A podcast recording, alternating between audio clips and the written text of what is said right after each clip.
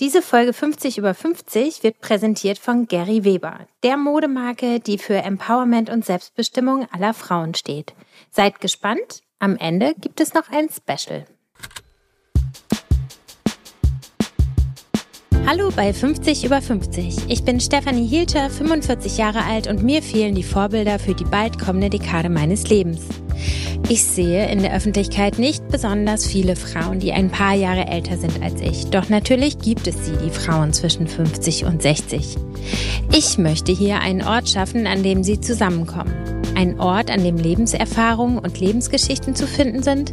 Ein Ort, an dem offen über Höhen und Tiefen und über die Herausforderungen, vor allem aber über die Chancen des Älterwerdens gesprochen wird. Ein Ort, aus dem wir alle etwas mitnehmen können für das eigene Leben. Ich habe Gäste aus ganz verschiedenen Bereichen eingeladen. Ich spreche mit Moderatorinnen und Schauspielerinnen, mit Autorinnen und Unternehmerinnen, mit Frauen aus Medizin, Wirtschaft, Sport und Politik. Sie alle gehen ihren ganz eigenen Weg und von ihnen allen können wir lernen. Die Frau, die heute zu Gast ist, ist eine absolute Koryphäe. Sie ist im Vorstand der Deutschen Anti-Aging Medicine Society und Mitglied in der Deutschen Gesellschaft für Ernährungsmedizin, um nur zwei ihrer wissenschaftlichen Engagements zu nennen. Aus den Medien ist Jael Adler als Expertin nicht mehr wegzudenken. Zum Thema Älterwerden hat sie viel zu sagen und ganz viele praktische Tipps. Und wem die geballte Infopower in diesem Gespräch nicht reicht, der sollte ihr Buch Genial Vital Wer seinen Körper kennt, bleibt länger jung lesen. Aber jetzt erstmal viel Spaß mit Dr. Jael Adler. Ich möchte dir erstmal ganz herzlich zu deinem 50. Geburtstag gratulieren. Danke. Ist ja noch nicht so lange her. Mhm. Wie hast du das empfunden, 50 zu werden? Ja, ich bin froh, dass ich noch da bin. Als Hypochonderin hat man immer Angst vorm Tod und auch vor Krankheiten und vorm Verlust der Fähigkeiten, Gesundheit, Vitalität. Und mit 50 im Leben zu stehen und am Leben teilnehmen zu können, Spaß zu haben, gesund zu sein, ist auch ein Geschenk. Und das habe ich äh, sehr bewusst genossen. Und dennoch ist natürlich, erinnert einen das dann auch an die Endlichkeit. Es schreitet voran, man fühlt sich, also ich fühle mich, und das ist natürlich auch ein Klischee, aber es ist so viel jünger oder eigentlich so jung wie damals. Aber natürlich der Körper altert so vor sich hin. Und ich weiß natürlich auch als Ärztin, was so sonst so ansteht, ne? was in den Zellen passiert, was in den Organen passiert. Und auch das ist mir sehr bewusst. Und dann ist die Konsequenz daraus, bewusst zu genießen, zu erleben, Dinge zu tun, die man tun will und wissen, das Leben ist endlich. Aber es ist auch ein bisschen kränkend, dass man eben auch nicht mehr so ist wie damals. Ne? Also Krankheit ist kränkend, Alter ist kränkend. Und es äh, erinnert einen eben an diese Situation. Aber ja, also es war es eben viele gemischte Gedanken. Also es ist schon ein Moment, wo man äh, daran denkt, okay, ich altere, wie gehe ich weiter, was mache ich, was liegt hinter mir, was liegt vor mir. Ist schon ein Thema, glaube ich. Und auch, weil dann natürlich für Frauen ja die Fruchtbarkeit dann endet und auch das kann man auch als Verlust betrachten, vielleicht für manche als Gewinn, aber es sind Gedanken, die auf jeden Fall kommen. Was hast du gemacht an dem Tag deines Geburtstags? Wie hast du das zelebriert? Also ich habe relativ spontan Freunde eingeladen, die mhm. dann im Garten äh, mit mir gegessen und getrunken und geredet haben. Aber erstmal wollte ich gar nicht feiern, mhm. wenn dann immer nur mit der Familie im ganz Kleinen.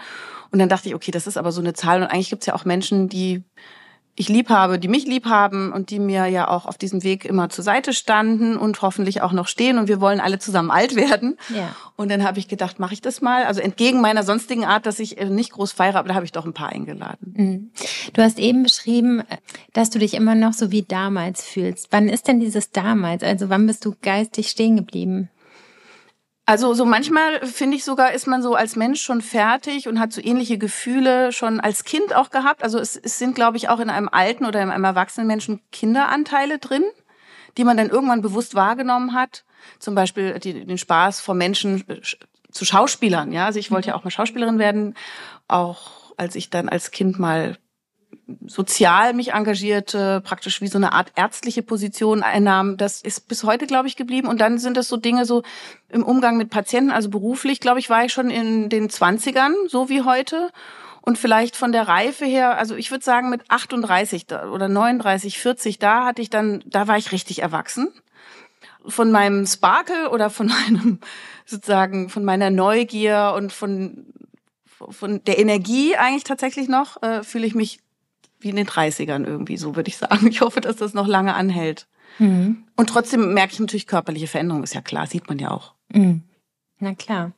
Ähm, Gibt es denn irgendwas an deinem jetzigen Alter, was dir vielleicht sogar besser gefällt als noch vor zehn Jahren? Was mir gut gefällt, ist, dass meine Kinder schon groß sind und unabhängig fast sind. Also die sind jetzt 16 und 19. Und ich hatte immer Angst, als sie klein waren, Gott bewahre, es könnte mir was zustoßen und ich kann dann nicht für sie da sein. Und ich bin jetzt irgendwie froh und erleichtert, dass die schon so groß sind und eigenständige Menschen geworden sind. Das erleichtert mich und es nimmt mir auch Angst tatsächlich, weil irgendwann ist man halt doch weg und dann weiß man, man kann aber eher gehen. Also ne? Mhm. ich bin ja jemand, der an solche Sachen denkt und das finde ich ist jetzt ein ganz schöner Zustand, dass ich weiß, die Kinder sind irgendwie auf ihrem Weg. Mhm. Das freut mich. Ja, es ist voll schön. Und hast du emotional auf der anderen Seite auch ein bisschen damit zu tun, dass die auf ihrem eigenen Weg sind? Also gibt es irgendwas, was auch was Negatives da bei dir auslöst, wenn die so flügge werden? Also das Schmusen fehlt mir. Also ja. ne, das sind ja zwei Jungs, die finden das jetzt nicht mehr cool, wenn ich ankomme und Küsschen gebe. Also ganz selten. und wenn, dann müssen sie das bestimmen. Ja. Also dieses Bemuttern von Kleinkindern, das fehlt. Aber andererseits haben wir trotzdem ein sehr gutes Verhältnis. Und wenn sie dann da sind und wenn sie dann einmal ihre Aufmerksamkeit schenken, dann, dann kann ich das auch genießen. Und ich glaube, da überwiegt aber im Moment, dass ich glücklich bin, wenn es ihnen gut geht. Das mhm. ist noch größer, als dass ich jetzt so denke, oh, jetzt sind sie weg. Also ich meine, der Kleine, der macht jetzt Abitur, der ist ja auch noch da. Aber er plant schon auch den Abflug. ich freue mich für die, dass die einen Weg gehen können. Und das ist ja auch, dadurch, dass ich berufstätig bin und viele andere Dinge mich auch im Leben interessieren, bin ich nicht nur fokussiert auf die Kinder. Also sie sind das Wichtigste in meinem Leben, aber ich kann mich beschäftigen. Und ich denke mir immer, es ist schwer, wenn man halt vielleicht sich dann für die Kinder oder die Familie komplett aufgeopfert, das ist vielleicht ein blödes Wort, weil das ist ja auch, ist ja auch schön, die mhm. ähm, äh, als Mutter, Familienoberhaupt, Ehefrau, was auch immer, eine Rolle einzunehmen, die einem gefällt. Aber es ist, glaube ich, noch viel schwerer, wenn man dann die Kinder sozusagen erfolgreich ins Leben geschickt hat und dann hat man vielleicht keine Berufstätigkeit mehr. Mhm. Und dann muss man sich erstmal doll umorientieren. Und in dieser Zeit wo eben Kinder flügge werden, wo man älter wird, wo einen die Hormone verlassen, da hat man ja eh schon genug Themen und dann ist das sicherlich nochmal ein großes, schwierigeres Thema. Mhm. Du hast eben gesagt, dass du schon auch merkst, dass du älter wirst. Gab es irgendwie so einen Schlüsselmoment oder irgendwas, was du an dir beobachtet hast, wo du gedacht hast, oh, okay, jetzt geht's los, jetzt werde ich irgendwie älter? Angefangen von mit 30 schon die ersten grauen Haare und dann natürlich äh, jetzt die, die hormonellen Veränderungen, die einfach ab den Ende 40ern kommen. Und dass man eben also ich muss zum Beispiel mehr auf mein Gewicht achten, ja, das merke ich, das also war schon immer so ein bisschen mein Thema, aber jetzt wird es nicht leichter. Die Haut verändert sich. Klar, äh, körperliche Funktion, wenn man, man geht ja regelmäßiger jetzt so noch zur Vorsorge, ne, und Dinge verändern sich. Es ist jetzt nicht so ein Aha-Erlebnis, aber dieser Prozess, der, den nehme ich bei mir wahr, den ich aber ja schon immer auch bei meinen Patientinnen sehe. Und das ist natürlich für mich auch irgendwie ganz gut zu sehen. Man ist ja nicht alleine damit und man hat vielleicht sogar Glück und hier und da ist noch was in Ordnung. Mhm. Das finde ich schwierig für Frauen, die so ganz alleine und ohne Vergleich mit Patientinnen oder Freundinnen, mit denen sie das vielleicht besprechen können oder der Familie, wenn die so dann ihre Symptome merken oder sie ihre Veränderungen merken und nicht wissen, mit wem sie darüber reden sollen, dass sie so ganz alleine sind. Und das hilft ja Menschen, wenn sie äh, sehen, dass das ganz normal ist. Also so wie die Pubertät zum Leben gehört, gehört natürlich, wenn man das Glück hat, dahin zu kommen, auch zum Beispiel die Menopause zum Leben. Ja, absolut. Wo du die Menopause jetzt schon ansprichst, wie würdest du sagen, diskutiert die Medizin aktuell gerade diese Lebensphase der Frau oder welchen Stellenwert hat das in der Medizin auf das naja, im Moment geht es gerade um Gender-Themen auch, dass man sieht, dass viele Studien und Medikamente und Krankheiten immer in Hinblick auf Männer untersucht worden sind, dass Frauen andere Bedürfnisse und andere Biologie haben. Mhm. Es gibt da noch sehr wenig dazu, also auch zum Beispiel konkret, also was soll eine Frau anders tun? Wie soll sie vielleicht anders schlafen, Sport machen, essen, sich pflegen? Ne? Das sind alles Themen, die wenig untersucht sind. Ich nehme aber schon wahr, dass Frauen, und das kann aber auch an meinem Fokus sein, ja, dass Frauen und auch Ärztinnen dieses Thema jetzt größer wahrnehmen dass sie es mehr in den Fokus stellen, dass sie selbstbewusster sind und dass sie eben nicht mehr Männer über ihren Körper nur noch nachdenken lassen oder entscheiden lassen. Mhm. Ist sicherlich eine Bewegung, die auch aus den USA kommt. Dort ist man ja oft mit Forschung und Wissenschaft etwas vorne dran. Ich bin Vorstand der German Society of Anti-Aging Medicine und in diesem Rahmen, das ist eine interdisziplinäre präventionsmedizinische Gesellschaft, also wo ganz viele Fachrichtungen zusammenkommen. Und in diesem Rahmen bin ich auch auf zwei großen Kongressen jetzt dieses Jahr gewesen. Da ging es eben um alle möglichen Methoden und natürlich auch zum Beispiel um Hormone in der Menopause. Und da gibt es wirklich im Moment den Zustand, dass die eine Hälfte sagt, unbedingt nehmen, jede Frau so ungefähr sollte Hormone nehmen, um das noch fortzusetzen, ne, das, das jugendliche Hormonalter, weil wir ja alle länger leben können heutzutage, dass wir eben nicht so schnell wegaltern. Und dann gibt es die andere Gruppe, die sagt, mm, immer noch vorsichtig, weil das Thema Brustkrebs ist nicht vom Tisch. Es ist ja, wenn man eine gewisse Dauer von Hormontherapie macht, Brustkrebsrisiko etwas erhöht. Und hier sieht man, dass man einfach abwägen muss oder einfach schwierig abwägen muss, denn es gibt ganz viele Risikofaktoren für Krebs und Veralterung, ne? Übergewicht, Herumsitzen, schlechte Ernährung, manche Erkrankungen. Da ist Hormone eine ganz wichtige äh, Stütze, aber du kannst eben noch nicht wissen, wer hat das Risiko, zum Beispiel Brustkrebs zu bekommen. Und dann gibt es die einen, die sagen, na ja, wenn du mit den Hormonen in der Menopause arbeitest, dann hast du halt anderen Krebsen vielleicht vorgebeugt oder vielleicht sogar auch Brustkrebs. Aber es wird immer wieder Frauen geben, bei denen das nicht passt. Und da weiß man eben im Moment noch nicht so genau, wem gibt man was. Also man ist noch ein bisschen vorsichtig. Und in den Leitlinien steht ja eben auch noch drin, dass ein Drittel der Frauen keine Beschwerden hat in der Menopause. Ein Drittel ein bisschen Beschwerden und das andere Drittel ist so gestresst davon, die können nicht mehr schlafen, nicht mehr denken, nicht mehr leben, schwitzen, existieren nicht mehr richtig quasi, also können nicht mehr am Leben teilnehmen, obwohl sie im Leben stehen. Und diesen Frauen muss man eine Hormontherapie geben, auch den Frauen, die vielleicht sehr jung in die Menopause kommen, ne, so mit um die 40 zum Beispiel, weil die haben ja wirklich das Risiko für Osteoporose und Herz-Kreislauf-Probleme und vielleicht Demenz. Aber man sieht eben an den Leitlinien, dass hier auf keinen Fall die ganz klare Empfehlung herrscht, dass jede Frau jetzt mit modernen naturidentischen Hormonen äh, versorgt werden sollte. Und mhm. wir befinden uns in einer, vielleicht in einer Umbruchphase, aber hier ist noch nicht das letzte Wort gesprochen und es ist, finde ich, immer noch differenziert zu betrachten. Es gibt Vorbehalte auch bei Gynäkologinnen und Gynäkologen männlicher und weiblicher mhm. Art. Äh, wir, wir befinden uns an einer interessanten Stelle in der Wissenschaft, wo wir noch nicht genau das Ende absehen können. Jedenfalls muss man nicht einen Horror haben vor den Hormonen, diese naturidentischen Hormone, die heute ja gerne gegeben werden, wo es ein naturidentisches Progesteron gibt und ein naturidentisches Östrogen. Dann hofft man und nimmt man an, dass das äh, besser vertragen wird, weniger Risiken sind. Trotzdem sind sie natürlich nicht mehr zur naturidentischen Zeit gegeben. Und auch die naturidentischen Hormone werden in 17 Syntheseschritten hergestellt.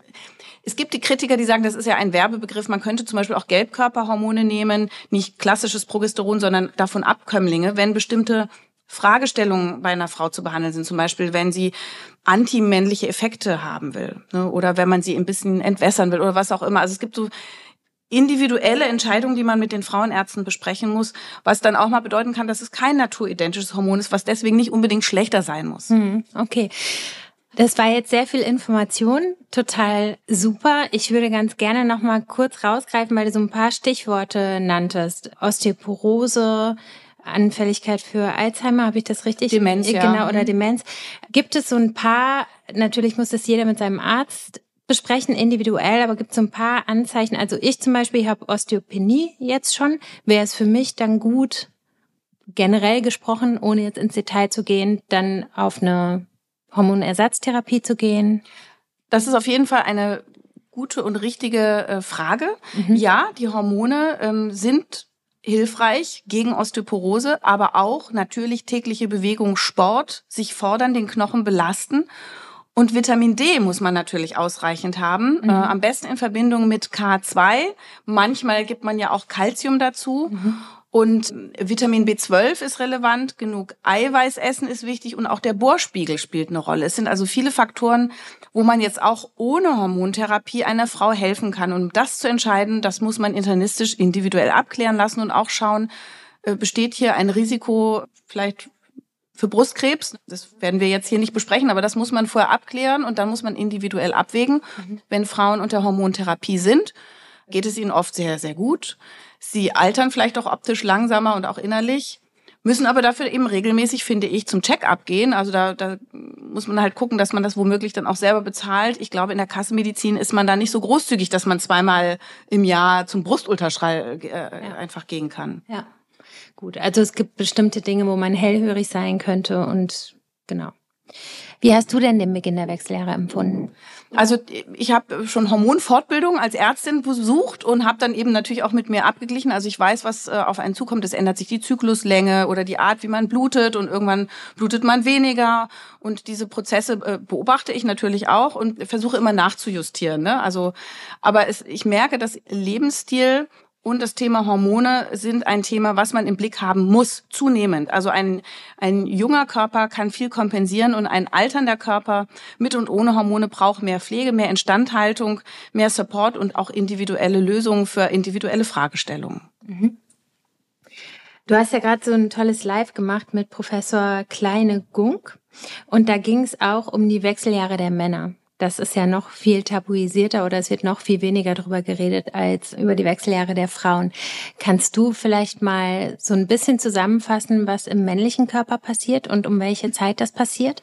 Bei Männern ist das so, dass die die Testosteronspiegel nicht so schnell verlieren wie eine Frau. Also wir Frauen haben ja dann irgendwann in den 40ern, 50ern einfach ist unser Eiervorrat alle alle und dann gibt's keine Hormonproduktion mehr. Mhm. Punkt. Mhm. Bei den Männern sinkt der Testosteronspiegel sehr langsam, oft so ab 35, 1 Prozent pro Jahr. Sie können aber sehr gut gegensteuern, wenn sie zum Beispiel Sport treiben, mhm. gut schlafen, schlank sind, Eiweiß zu sich nehmen. Also die können dann durchaus auch im hohen Alter noch gute Testosteronspiegel haben.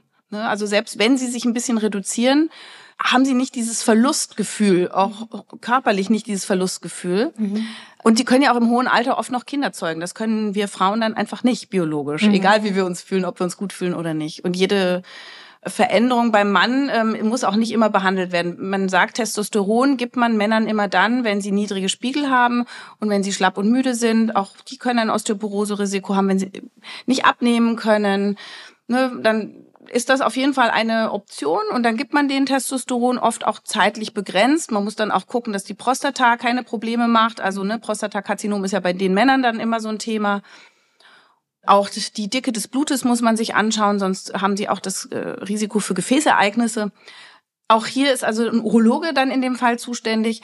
Die Potenz, also wie die Erektionsfähigkeit ist, kann man nur teilweise dadurch beeinflussen. Also die Libido vielleicht schon, aber Manchmal ist die Erektionsstörung, die Männer ja befällt, auch durch, durch Blutung bedingt, die vielleicht schlechter geworden ist. Also wenn ein Mann bis zum Alter von 40 Erektionsprobleme hat, dann kann das auch am Stress liegen, sehr häufig. Muss nicht, ist aber häufig, ja. Ne? Steuerkollegen, kleine Kinder, was auch immer. Ab 40 muss man immer schon auch denken, das ist vielleicht schon, dass der einen hohen Blutdruck hat, dass er Gefäße verkalkt hat, Vielleicht ist was mit Diabetes, mit Nerven. Da muss man zum Arzt und sich einmal komplett durchchecken lassen. Also nicht nur zum Urologen, sondern auch vielleicht internistisch mal. Denn man sagt, die Erektion ist die Wünschelrute des Herzens.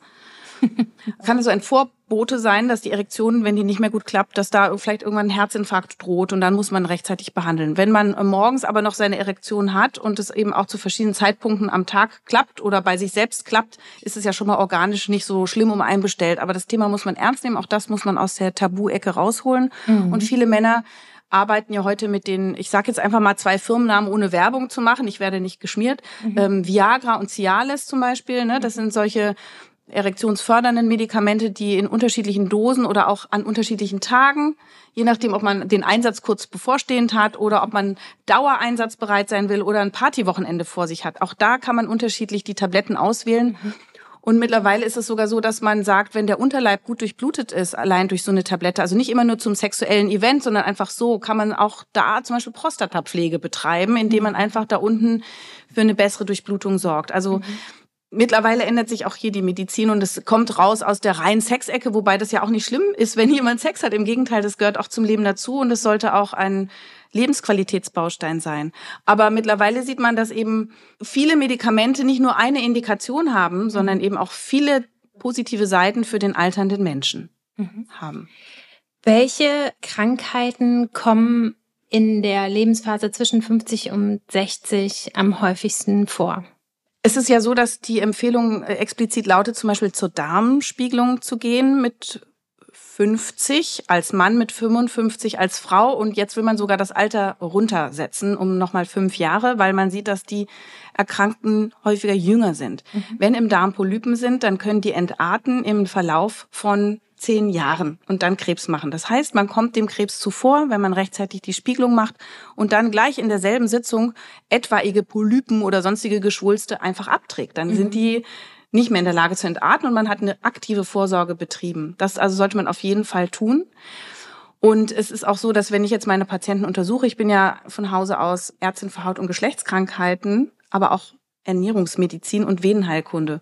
Und ich mache sehr viel Ernährungsmedizin. Das heißt, ich schaue im Blut nach und sehe, oh, jetzt sind die Cholesterinwerte häufig erhöht was mit dem Übergewicht, mit dem langsamen Muskelabbau, mit dem schlechteren Schlaf, mit dem Lebensstil zu tun hat, aber auch zum Beispiel mit der Hormonsituation. Also gerade Frauen, wenn die ihre Östrogenlevel äh, verlieren, dann steigt ihr Cholesterin ein bisschen. Mhm. Und das ist ein Gefäßrisiko. Mhm. Auch der Blutzucker kann steigen, die Insulinresistenz entsteht. Also man sieht häufiger in diesem Alter Menschen mit einem schon leicht angestiegenen Langzeitblutzucker. Mhm. Manche, die so eine Gichtveranlagung haben, haben plötzlich Harnsäurespiegel, die man sieht. Das heißt, der Stoffwechsel wird langsamer und es kommen erste Folgebeschwerden. Der Schlaf ist ein ganz großes Thema. Also Schlafstörungen kommen auch durch Hormonmangel. Und das ist halt auch eine Indikation, warum man Menschen unter Umständen mit Hormonen hilft oder Frauen dann auch insbesondere, wenn Progesteron fehlt, kriegen die einen dickeren Bauch. Mhm und sie schlafen nicht mehr so gut. Das heißt, man gibt das gerne, um den Schlaf wieder äh, zu ermöglichen. Hier kann man übrigens auch mit Melatonin, pulsatilem Melatonin arbeiten. Das ist ein kleiner, eine spezielle Tablette, wo dieses Hormon der Dunkelheit, was wir auch in unserem Körper freisetzen, so in ganz kleinen Pulsen freigesetzt wird und das über die ganze Nacht. Also nicht nur eine kurze Spitze, dass man schnell einschläft und auch nicht in Form von Retard, wo man nächsten Morgen womöglich müde ist, sondern kleine Pulse. Und dieses pulsatile Melatonin kann auch ein guter Schlafhelfer sein. Melatonin ist auch gleichzeitig ein Genwächter. Das heißt, äh, es ist Anti-Aging und es schützt auch die Mitochondrien, unsere Zellkraftwerke. Man tut sich also durchaus was Gutes, wenn man das mal erwägt und ausprobiert. Zur Prophylaxe drei Milligramm, wenn man schon Probleme hat, fünf Milligramm und wenn man ein richtiges Leiden hat, kann es sogar noch mehr sein. Mhm. Wir verlieren Melatonin im Laufe des Lebens. Als Kind hatten wir die zehn bis hundertfache Dosis, als wie wir, wenn wir erwachsen und älter sind. Und wir sehen das eben an der senilen Bettflucht. Mhm. Das ist eben keine Sache des Alters, sondern eigentlich eine Sache des Melatoninmangels. Also das sind die, würde ich sagen, jetzt mal so die häufigsten Beschwerden. Und dann steigt natürlich leider auch das Krebsrisiko. Wir haben ja gerade Daten gesehen, dass in den letzten Jahrzehnten das Krebsrisiko in dieser Phase unter 50, also zwischen 40 und 50, sich um 80 Prozent erhöht hat. Das heißt, auch hier ähm, nochmal wirklich der Appell, rechtzeitig Vorsorge machen. Lieber einmal zu viel, auch vielleicht mal die Oberbauchorgane sich anschauen lassen. Das gehört nicht zum normalen Vorsorgeprogramm, aber zum Beispiel äh, Nierenkrebs erkennt man nur so rechtzeitig und kann mhm. den auch heilen. Hast du eine Vermutung, woran das liegt? Naja, es wird ja diskutiert, äh, woran es liegen könnte. Man nimmt halt an, das ist vielleicht sicherlich der Lebensstil und die Ernährung, die sich verändert hat. Wir sitzen mehr, wir essen industriell veränderte Nahrung, wir nehmen weniger Pflanzenstoffe zu uns, wir essen auch häufiger und, und ausgedehnter. Ne? Wir haben ja ein großes Essensangebot, was ja auch toll ist, aber äh, es ist manchmal zu viel des Guten und wir wissen, dass wenn man ja fastet oder auch mal hungert, dass das Leben verlängert und auch Zellmüll wegräumt und Zellschäden repariert. Mhm. Und wenn man jetzt immer industriell veränderte Kost mit gehärteten Fetten und viel Zucker zu sich nimmt und übrigens auch Kuhmilch, da gibt es auch Daten dazu, das sind alles in diesen Mengen, die das konsumiert wird, Risikofaktoren für Krebserkrankungen.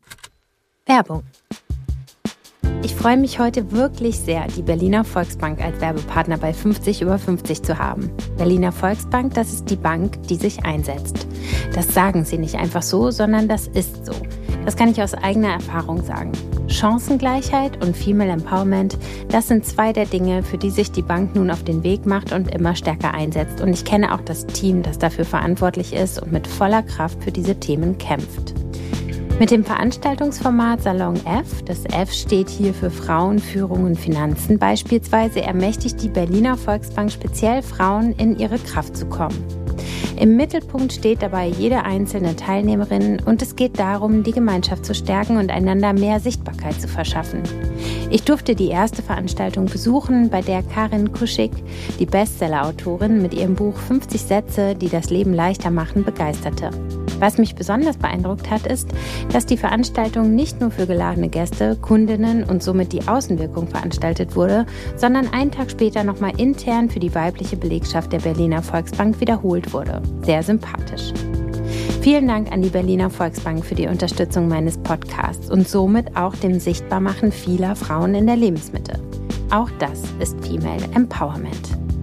Jetzt möchte ich euch noch meinen zweiten Werbepartner vorstellen. Ich freue mich auch heute wieder, den Deutschen Olympischen Sportbund als Werbepartner zu haben. Im Podcast Gesund in Sport Deutschland geht es eben nicht um olympische Hochleistungen, denn Sport ist für jeden und jede von uns wichtig, egal ob wir Couch Potato oder Marathonläuferin sind. Im Podcast geht es um Fragen wie, wie beginne ich am besten mit Sport und welcher ist der richtige für mich? Wie kann ich durch Sport meinen Rücken stärken? Jede Folge hat einen Gast, der sich genau auskennt. ExpertInnen und Sportstars wie Franziska von Almsig, Maria Höfel-Riesch oder Professor Dr. Ingo Frohbüse klären über die Fragen rund um das Training auf. Die aktuelle Folge im Dezember hat Steffi Platt von der Fierce Run Force zu Gast und beschäftigt sich mit der Frage, wie wir am besten zyklusorientiert trainieren.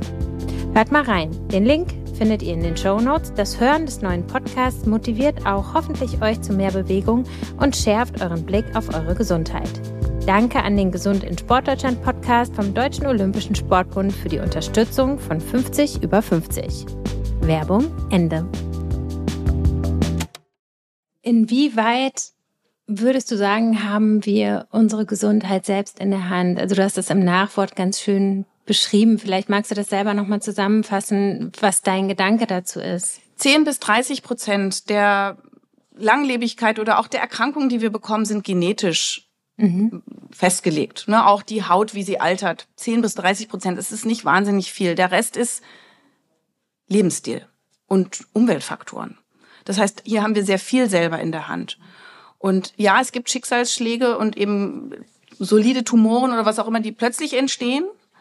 Wenn die aber auf einen gesunden Körper treffen, zusammen mit der sehr modernen Medizin, haben Menschen die Chance, diese Krebse oder diese, diese Ereignisse auch besser wieder zu überstehen.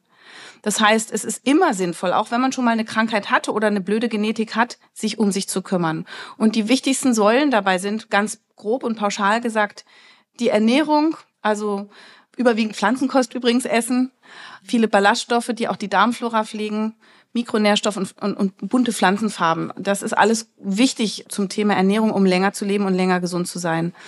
Der Schlaf ist ganz relevant die Bewegung. Wenn wir Sport und Bewegung in Fläschchen abfüllen könnten, wäre das das Anti-Aging-Mittel schlechthin.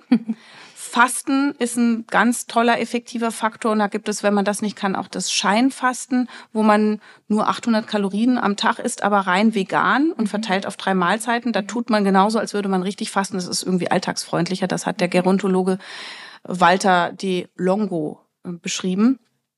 Und dann ist natürlich Stress ein großer Faktor ich messe zum Beispiel meinen Blutzucker. Ja, ich habe so einen Sensor in meinem Oberarm und mache das aus Interesse. Auch durchaus aufgrund äh, von genetischer Veranlagung in der Familie. Und dann gucke ich nach, was macht denn mein Blutzucker?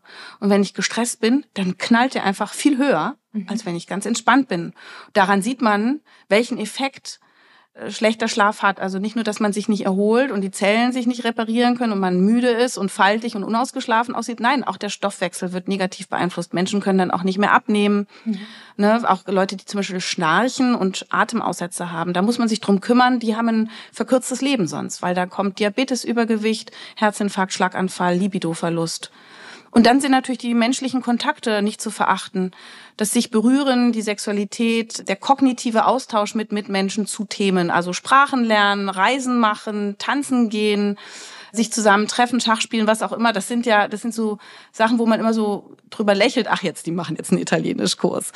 Aber es ist genau das, was man braucht, um auch diese Säule des Anti-Agings zu betreiben. Und dann gibt es noch so Sachen wie Waldbaden, wie Sauna, wie hochintensives sportliches Training oder wie Eisbaden, nämlich Reize setzen. Der Körper will nicht immer denselben Trott, er will Reize, die aktivieren ihn dann praktisch trainiert zu werden, also die Reize zu bekämpfen und sich wieder in die Balance zu bringen. Mhm. Stell dir mal vor, du springst in so ein Eiswasser, dann ist dein Körper ja völlig in Wallung und dann muss er erstmal das ganze System checken und die Immunzellen werden schnell rausgespült, der Blutdruck muss wieder reguliert werden, die Haut muss durchblutet werden und mhm. das ist super gesund um den Körper aufzuwecken, einen kleinen Arschtritt zu versetzen. Und so ist das eben auch mit diesen anderen Reizen, die man so setzen kann. Mhm.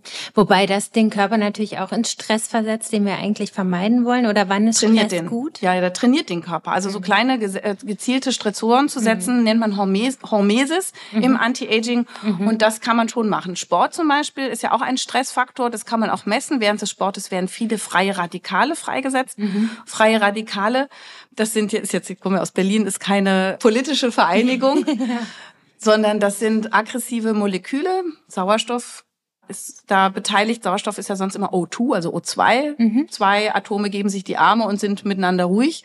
Aber bei diesen aggressiven Sauerstoffradikalen etwa, da will dieses eine Sauerstoffatom sich immer mit irgendwas anderem verbinden und das tut mhm. es eben mit den Zellen und mhm. den Geweben. Und das wird bei, bei Sport schon richtig doll ausgeschüttet. Aber beim Sport werden auch die Kompensations- und Reparaturmechanismen mhm. hochgefahren. Auch das kann man messen. Das heißt, Sportler sehen länger jung aus, wenn sie Sonnenschutz betreiben. und wenn sie es jetzt nicht übermäßig, ne? Also klar kriegen sie Arthrose, wenn sie jetzt extrem Leistungssport machen. Mhm. Aber Sportler können mit diesem Anti-Stress-System, was in Reaktion auf ihren Stress kommt, eben auch Stressoren wie mal Schlafmangel oder mal eben Stress mit der Steuer oder vielleicht auch mal ein Gläschen Alkohol oder eine Krankheit besser überstehen. Ihr mhm. Immunsystem ist viel trainierter. Was auch wichtig ist, vielleicht, hm, dass man immer im Blut auch guckt, also zur Vorsorge geht, auch Organe sich anguckt, wo sind meine individuellen Schwächen. Also pauschale Lösungen sind für alle wichtig, aber wir haben auch individuelle Schwächen. Manche haben schwächere Knochen, andere haben ein Tumorrisiko genetisch, die nächsten haben ein Herz-Kreislauf-Risiko genetisch. Und manchmal fehlt uns einfach etwas im Blut. Als Ernährungsmedizinerin messe ich auch die Mikronährstoffe und dann sehe ich, ach guck mal, der hat ja viel zu wenig Zink oder Biotin oder Vitamin D oder Selen oder Omega-3-Fettsäuren. Und dann gebe ich auch Nahrungsergänzungsmittel. Ab Mitte 30 habe ich das Gefühl, wir sind so ein bisschen der Natur langsam egal. Ja, unsere fortpflanzungsfähige Phase geht langsam dem Ende zu mhm. und die Evolution spielt dann keine Rolle mehr für die Menschen. Das heißt, danach ist so ein bisschen Schicksal. Wir sind dem Schicksal ausgeliefert mhm. und dann müssen wir anfangen mit den Instandhaltungsarbeiten. Das heißt, da müssen wir wirklich gucken, reicht es, was ich über die Ernährung schaffe oder muss ich auch nochmal mit Nahrungsergänzungsmitteln nachhelfen? Alle Vorsorgeangebote bitte unbedingt explizit nutzen und vielleicht darüber hinaus auch mal einen Herz-Kreislauf-Check machen. Mhm. Hast du denn irgendwie einen Tipp? Weil, also bei mir persönlich ist es zum Beispiel so, bei diesen ganzen Supplements und Nahrungsergänzungsmitteln. Ich weiß das, dass das gut ist und ich weiß auch, warum wir das brauchen, aber trotzdem fühlt es sich so unnatürlich an. Und ich habe irgendwie wie so eine Hürde zwischen mir und diesen Tabletten, die ich dann da irgendwie täglich nehmen muss. Warum ist das so verankert und wie können wir das überkommen? Ich sehe jetzt eine sehr junge Frau optisch vor mir. Du siehst sehr jung aus, obwohl du ja helle Haut und Augen und Haare hast. Da würde man denken, sehr sonnenempfindlich, kriegt schnell Flecken und Falten. Nein, du hast offensichtlich sehr gut aufgepasst und bist biologisch für mich sichtbar deutlich jünger. Mhm.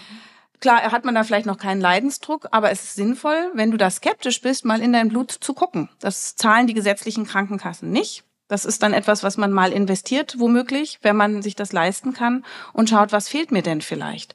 Und wenn du dann siehst, ja, in der Tat, Vitamin D fehlt mir, dann bist du sehr motiviert, das einzunehmen. Denn du willst nicht noch mehr in die Sonne gehen, um deine Haut nicht voraltern zu lassen, Schäden zu bekommen oder Hautkrebsrisiko zu steigern. Mhm. Aber wir wissen ja, und das steht auch beim Deutschen Krebsforschungszentrum zum Beispiel, wie viele Menschenleben mittlerweile durch Vitamin D zu retten sind. Mhm. Ich äh, weise mal kurz auf dein Buch hin. Das heißt Genial, Vital und es ist ein wahnsinnig tolles Nachschlagewerk für alle Fragen, die man so haben, haben kann zur Gesundheit und zum Älterwerden. Also vielen Dank, dass du das geschrieben hast. Ich danke dir. Also Vitamin D3, ja, mhm. das kommt über die Ernährung, deswegen heißt es Vitamin D, aber der Körper kann es ja auch selber herstellen in der mhm. Haut, ne, in der Sonne. Mhm. Und deswegen ist auch zugleich ein Hormon. Das ist also sehr wichtig. Es gibt zwei Quellen, die der Körper, die Natur sich ausgedacht haben, dass man da an das Vitamin D rankommt. Und man sagt, dass am Äquator gibt es weniger Erkrankungen an Brust, Prostata oder Darmkrebs. Und es gibt drei große Meta-Analysen der letzten Jahre, die gezeigt haben, dass eine Ergänzung mit Vitamin D die Sterberate an Krebs um 13 Prozent verringern würde. Und das Deutsche Krebsforschungszentrum hat errechnet, dass Vitamin D-Gaben für alle Deutschen ab 50 etwa 30.000 Todesfälle im Jahr vermeiden und äh, bei gleichzeitiger Kostenersparnis 300.000 Lebensjahre gewonnen werden können. Wow. Das mhm. heißt, äh, es ist nicht mehr nur so, dass du das jetzt gegen Rachitis, also weiche Knochen oder Osteoporose nutzt, sondern dass es auch an allen anderen Organsystemen einen Effekt hat. Mhm. Wir geben das als Hautärzte zum Beispiel auch gegen Autoimmunerkrankungen, bei Neurodermitis, bei Haarausfall, also und auch übrigens als unterstützende Prophylaxe gegen Hautkrebs. Und mittlerweile weiß man, dass man jeden Tag am besten sogar sein Supplement nimmt und nicht mehr nur einmal in der Woche. Da gibt es noch bessere Schutzeffekte. Also das bedeutet, wenn du einen Zielbereich von 30 bis 50 Nanogramm pro Milliliter im Blut haben möchtest, das mhm. kannst du dir beim Hausarzt oder in deinem örtlichen Labor messen lassen, dann müsstest du wahrscheinlich als normale gesunde Erwachsene 1000 bis zu 4000 Einheiten Vitamin D3 am Tag zu dir nehmen, um mhm. diese Spiegel zu erreichen. Mhm. Es ist ein fettlösliches Vitamin, also in fettlöslicher Form mit Öl oder eben zu, zu einem fettigen Essen.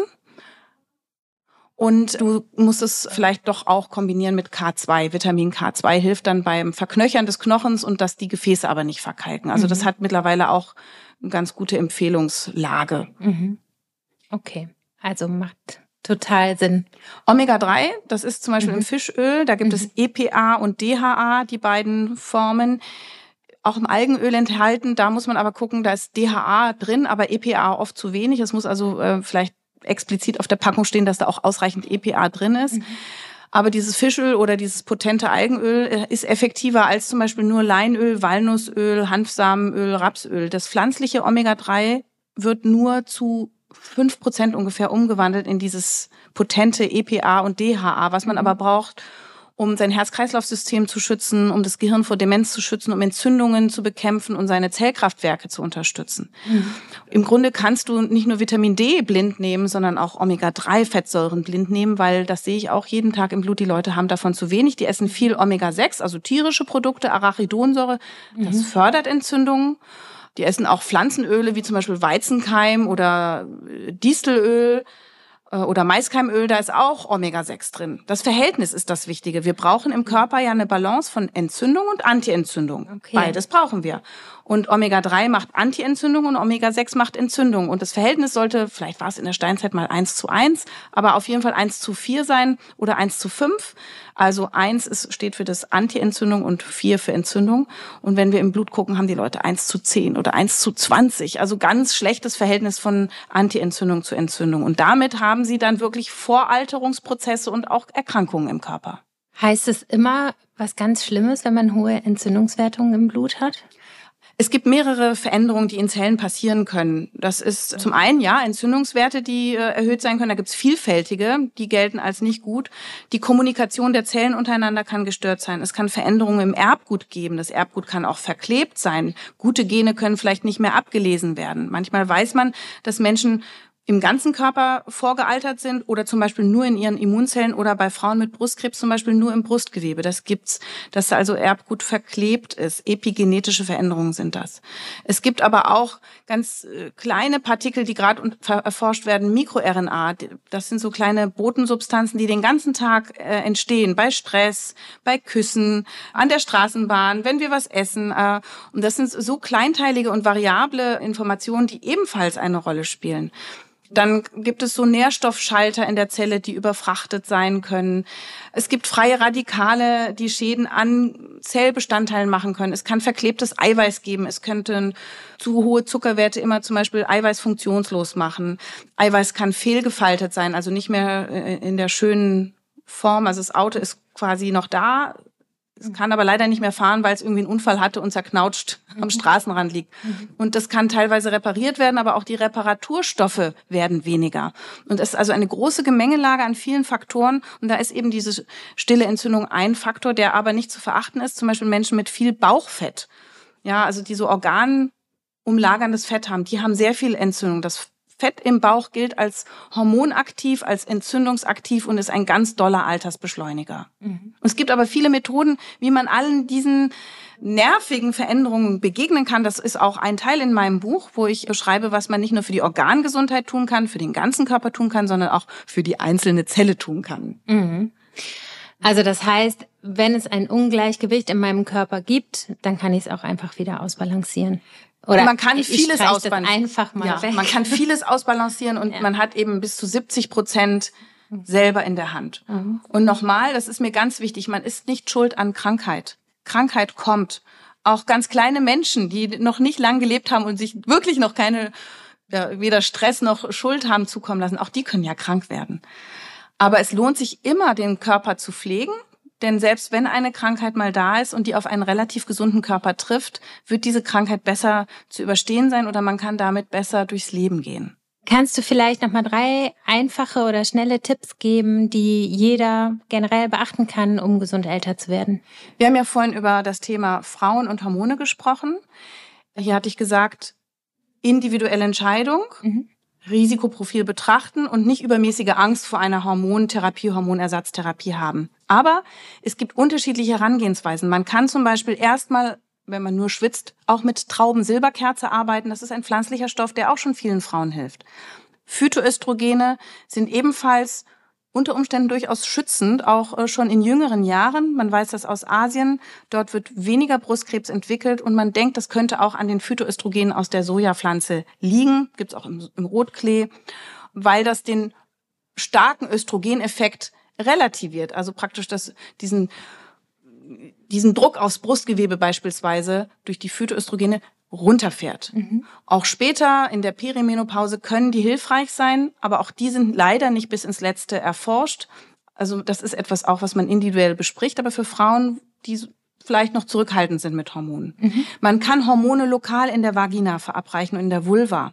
Und zwar ist das dann nicht das Estradiol, sondern das Estriol, das E3, welches nicht in den Körper übergeht. Also für Frauen, die ängstlich sind, die können mit lokalen Hormonen in der Vagina und Vulva der Atrophie, der Trockenheit, der Blasenschwäche in Zukunft ein bisschen entgegenwirken und sehr effektiv durchaus. Und das gibt's auch in Kombination mit Milchsäurebakterien zum Trinken oder auch reinschieben. Okay, und das ist nicht risikoreich? Ist nicht risikoreich nicht, okay. für das Brustgewebe, mhm. ja, weil es nur lokal wirkt.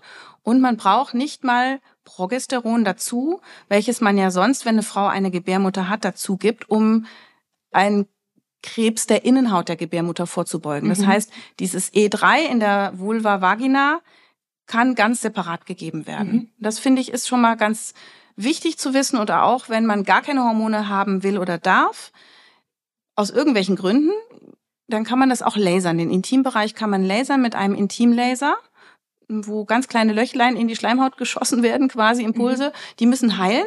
Die wird sehr kontrolliert. Es tut wirklich kaum weh und dadurch wird das Gewebe, das vielleicht trocken und rau ist, wieder rosig und saftig. Okay. Mhm. Die Hormontherapie, wenn man sich dafür entscheidet, macht man durchaus ein paar Jahre. Aktuell gilt es, dass man das vielleicht fünf Jahre macht und dann auch irgendwann wieder aufhört das Risiko für Brustkrebs steigt, nämlich nach auch einer gewissen Zeit nach aktuellen Erkenntnissen. Aber auch hier gibt es mittlerweile Ärzte, Ärztinnen, die sagen, ach, man kann es auch länger machen. Man mhm. muss halt einfach nur dann auch sein Gewebe beobachten lassen und regelmäßig zur Vorsorge gehen. Mhm. Zweitens wichtig ist, Darmflora im Blick haben. Auch das ist ein großes Forschungsfeld aktuell. Auch hier ist noch nicht das letzte Wort gesprochen. Hier schon mal pauschal der Tipp, jeden Tag lösliche Ballaststoffe essen. Mein Liebling sind die Akazienfasern. Mhm.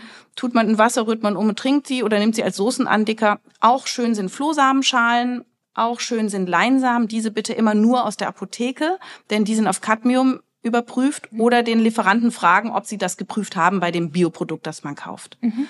Auch gut sind Wurzelgemüse und bittere Salate, einmal erkaltete Kartoffeln, und Apfelschalen, also praktisch Äpfel oder ein bisschen noch unreife Bananen. Also es gibt ganz viele Lebensmittel, die habe ich auch in meinem Buch aufgeführt, mhm. die lösliche Ballaststoffe liefern und die sind Düngemittel für die Milchsäure und Bifidobakterien und andere Bakterien, die den Darm jung halten, denn auch die Darmflora altert.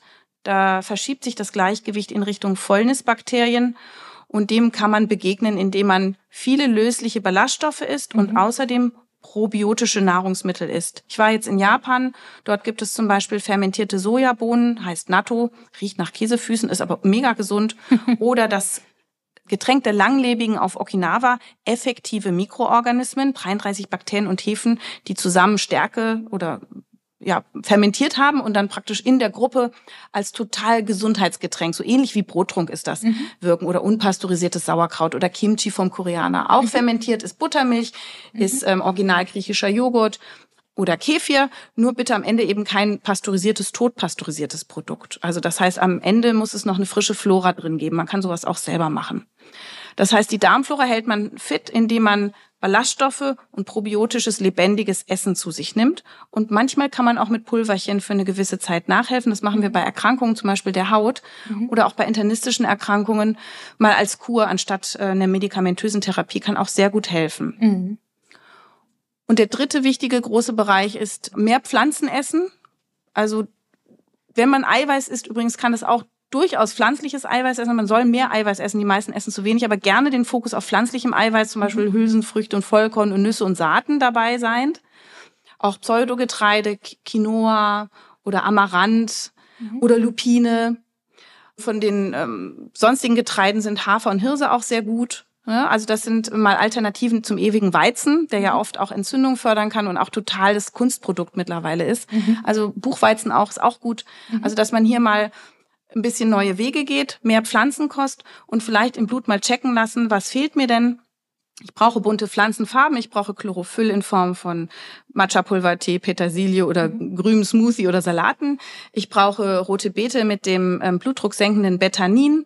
Ich brauche Möhrensaft mit dem Beta-Carotin, das schützt die Haut, macht Anti-Aging und verlängert den Eigenschutz gegen die Sonne. Mhm. Ich brauche Tomatenmark, da ist das rote Lycopin drin, das ebenfalls ein ganz starkes Anti-Aging-Mittel ist. Und ich brauche eben alle Pflanzenfarbstoffe. Und wenn aber etwas, äh, Pflanzenfarbstoffe und auch die zusätzlichen Stoffe, die in der Pflanze drin sind, Mineralien, Vitamine, mhm. Ballaststoffe.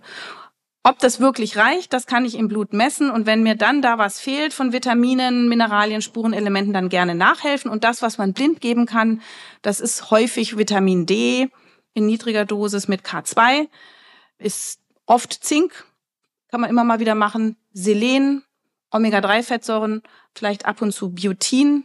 Für viele Frauen ist Eisen notwendig. Ja? Wenn die noch bluten, dann verlieren die Eisen und das macht auch müde und alt und Immunsystem schlapp. Die Schilddrüse unbedingt checken. Auch die hat einen großen Einfluss auf den Stoffwechsel.